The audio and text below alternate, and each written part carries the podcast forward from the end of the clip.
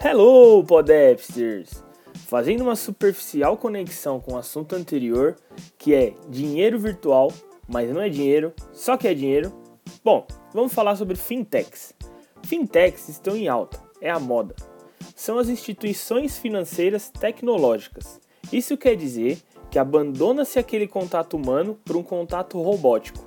E aos poucos e poucos humanos que atuam diretamente com você, eles são chatos exageradamente informais. Só que só para dizer que não são tradicionais, como os bancos que nós já conhecemos, eles forçam um pouco a barra. Conhece um banco assim? então, né? É de conhecimento de todos. Bancos, Banco de São Paulo, Banespa, Banco do Brasil, Bradesco, Itaú, Unibanco, Santander. Se bem que o Santander é tão atrasado que eu não sei nem se dá para dizer que é um banco tradicional ou um banco lendário, né? Enfim, são muitas instituições que existiram, mudaram de nome, faliram, fizeram fusão e hoje estão em menor escala, mas com sucesso absoluto. Com essas instituições, embora estejam cada vez mais ao pé da tecnologia, ainda é preciso muitas vezes dirigir-se a uma agência e isso é chato, porque você precisa dispor do seu tempo para ir até lá. Muitas vezes lá não resolve você perde tempo de trabalho, tem trabalho que acha que você está enrolando e fica mal visto. Enfim, são muitos motivos que não temos por que querermos ir até uma agência. É aí que entram as fintechs e elas se destacam com maestria, com soluções completamente digitais, na palma da mão e muitas vezes com suporte 24 horas. Eu mesmo já precisei do suporte do Nubank na noite de domingo não lembro o horário, mas devia ser mais ou menos umas 21 horas. E eu o obtive sem grandes dificuldades. O que parece é que toda essa revolução bancária agradou tantos brasileiros que eles não estão conseguindo mais atender a demanda, visto que hoje um suporte do próprio Nubank pode levar muito tempo para ser respondido. Visto esse grande boom de interesses, além do Nubank, muitas outras fintechs apareceram por aí. Banco Original, Neon, Next, PagBank, Banco Inter, C6 Bank. E deve ter muitos outros que eu não conheço ou que eu não me recordo agora, porque cada dia nasce uma fintech nova. Ah, eu não posso deixar de dizer também de duas internacionais que estão para chegar no Brasil, que é o banco N26, originário da Alemanha, e com a fama de que o Nubank se espelha nele, só falta liberar o Apple Pay, porque o N26 aceita. E o Revolut, que é inglês e também aceita o Apple Pay. O grande diferencial do Revolut é a possibilidade de aceitar também criptomoedas. Esse com certeza é o banco que mais oferece recursos financeiros no mundo até a presente data, visto que todos os outros estão focados em apenas dinheiro real ou apenas criptomoedas. Eu gostaria de fazer algumas ressalvas em cada banco que eu citei, começando pelo Nubank. Em 2015, eu entrei para o Nubank quando era somente um cartão de crédito Platinum Mastercard sem anuidade. Revolucionário.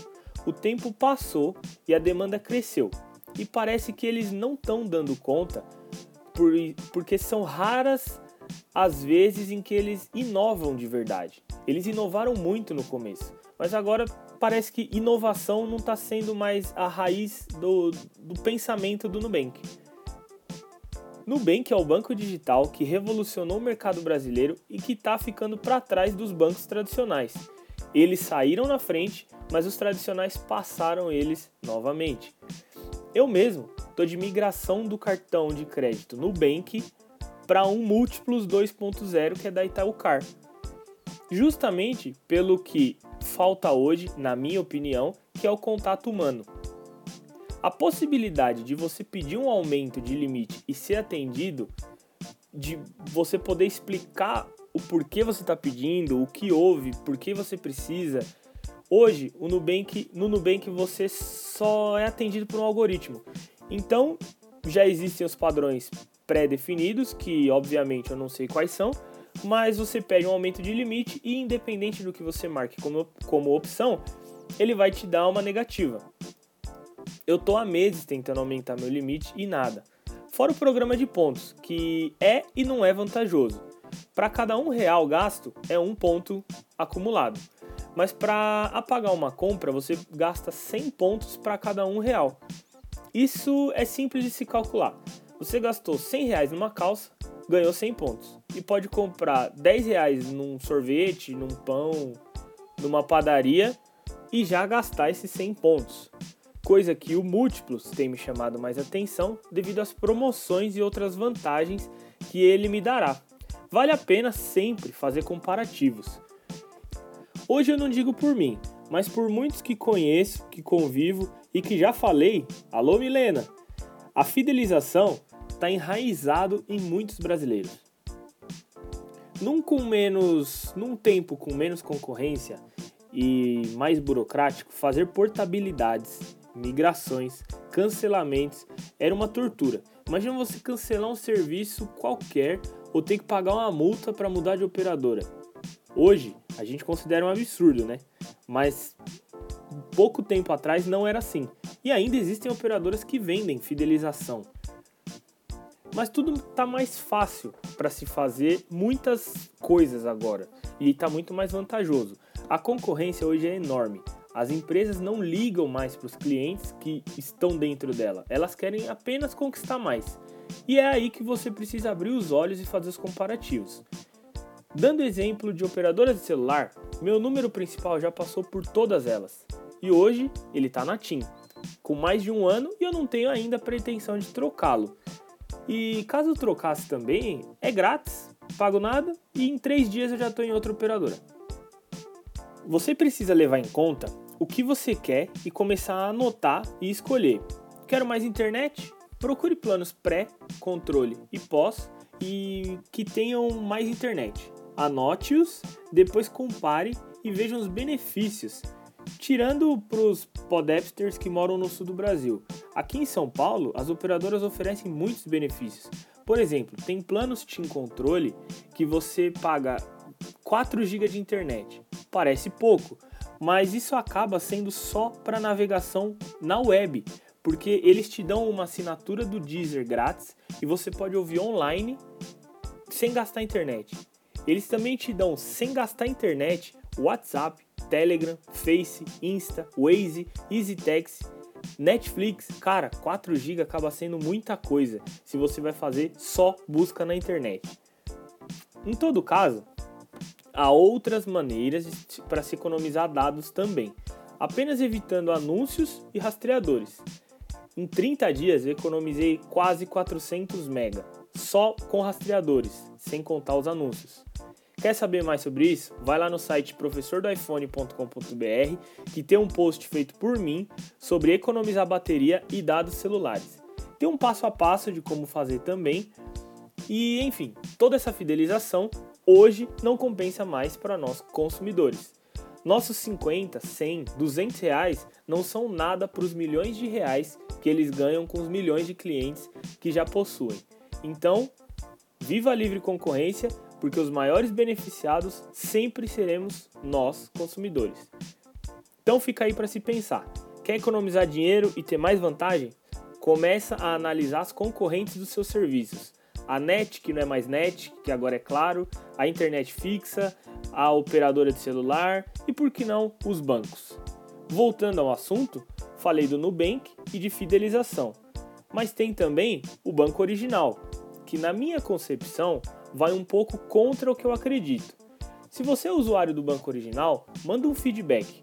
Mas em meio à crise política e econômica que vivemos, a JBS, que é a principal acionista do banco original, o JBS, aquela dos irmãos Batista, João, Joesley, delação premiada e tudo mais, não vou entrar tão profundamente nesse assunto, mas você pode buscar na internet e buscar o conselho do banco original. Vocês vão encontrar lá a JBS. Os irmãos Batistas são visionários. Na minha opinião, essa foi mais uma sacada para eles ganharem mais dinheiro. E o problema não é ganhar dinheiro, é que eles foram corruptos com o país, não só com os políticos. Não é com foco entrar nessa questão de, de política, mas fica a minha ressalva aí para o banco original. Tem o Banco Neon, que é um banco que tem crescido lentamente, mas tem crescido, passou por alguns bloqueios judiciais e faz parte agora do Banco Votorantim. Ele está operando a todo vapor e o Neon é o único hoje banco digital que oferece conta para pessoa jurídica, conta PJ. Por ele você também tem diversos benefícios e vale a pena dar uma conferida. Por questão de tempo, eu não vou conseguir listar todos os benefícios de cada banco aqui, tá? O Banco Next é o banco do Bradesco. Embora sejam feitas propostas gratuitas, você tem algumas taxas que devem ser pagas em alguns serviços. Ah, por falar em taxas, se você quer fazer parte do programa de recompensas do Nubank, tem taxa de R$19,00 por mês ou 190 por ano, de uma única vez. O banco original também cobra algumas parcelas de taxa, vale a pena dar uma, uma lida lá nas cobranças deles. PagBank é a novidade da PagSeguro. Eu ainda não consegui encontrar muitas vantagens para pessoas físicas que não trabalhem com vendas. Mas é mais um banco que você pode comprar e vender e receber dinheiro. Sempre bom ter uma continha num banco a mais para não ficar às vezes limitado, alguém que quer pagar e não tem a conta no mesmo banco, aí evitar que a pessoa às vezes pague taxa ou a TED que só vai cair daqui dois, três dias e tal. E até porque em algum momento da vida você pode desapegar de alguma coisa e pode usar sua conta para vender algo parcelado com praticidade. O Banco Inter é um banco que já vazou dados de clientes duas vezes. Negaram a primeira, mas na segunda não teve jeito. E foi assim que vazaram é, ficha técnica completa de, de, todo mundo: nome, CPF, nome do cachorro e tudo mais. É um banco que oferece muitos serviços. Até seguro eles têm. É muito bom, é mineiro, mas tem que ficar esperto aí. Se não for vulnerabilidade sistêmica, alô Inter, se liga aí, hein? C6 Bank também é novidade e está querendo emplacar um concorrente do Connect Car ou do Sem Parar. Essa eu aprendi ouvindo o Cocatec. Ele é um banco novo, está em fase de teste e, se bem que pelo tempo, acredito que em breve já deve ter lançado ao público mas por estar em beta, eu não consegui usá-lo ainda. Tentei criar minha conta, mas o app fechava sozinho, não concluíam os passos, o mesmo ocorreu com a minha noiva, então sem sucesso. Fico com poucas informações sobre o C6 Bank para passar para vocês agora. E se tiver algum usuário aí do C6, manda um feedback para cá para a gente compartilhar com a galera no próximo episódio. E os internacionais N26 e Revolut, por não estarem disponíveis no Brasil, eu fico com as informações superficiais que passei para vocês. Mas é claro que para quem já segue o PodApps no canal do Telegram, em @podapps dentro do Telegram, vai ficar sabendo tudo em primeira mão assim que sair as novidades. E para quem não segue, é só aguardar o próximo episódio que eu atualizo vocês. E transferindo dinheiro e conhecimento para todos vocês, eu vou ficando por aqui. E para falar comigo nos finitos canais, só buscar por arroba Gustavo Saez no Twitter e no Telegram. Ou você pode buscar a hashtag, pode usar a hashtag PodApps Interage no Twitter para mandar sua mensagem também. A minha automação do IFT fica monitorando e vai me notificar se aparecer alguma coisa por lá. Se ficou com mais dúvidas ou respostas, quer saber um pouco mais quais são rendimentos, que, que qualquer dúvida que você tiver, vamos bater um papo lá na Zona Segura. A Zona Segura é um grupo privado só para quem segue o canal do Telegram, focado em privacidade, podapps. Ao se juntar ao canal, aparecerá um botão na parte inferior que vai te guiar até a Zona Segura. Você também pode seguir o PodApps no Instagram, que esporadicamente aparecerão os stories, umas fotos, alguma coisa com dicas de privacidade.